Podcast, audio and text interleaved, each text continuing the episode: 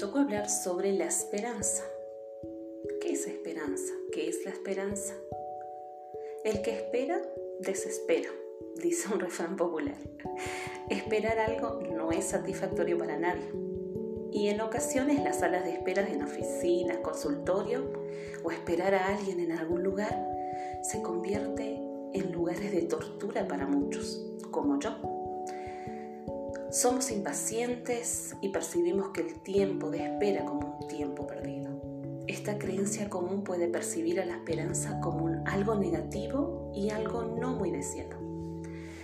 Sin embargo, la esperanza desde el punto de vista bíblico es una virtud esencial y tiene la connotación positiva. De hecho, la esperanza de los creyentes siempre está basada en Dios y en sus promesas. Nuestro Dios no solamente es una fuente de nuestra esperanza, sino que Él es el Dios de esperanza. Y el Dios de esperanza os llene de todo gozo y paz en el creer. Para que abundéis en esperanza por el poder del Espíritu Santo, eso nos dice en Romanos 1.13. La esperanza de los cristianos está personificada en Jesús. Jesús es nuestra esperanza y en Él tenemos que confiar.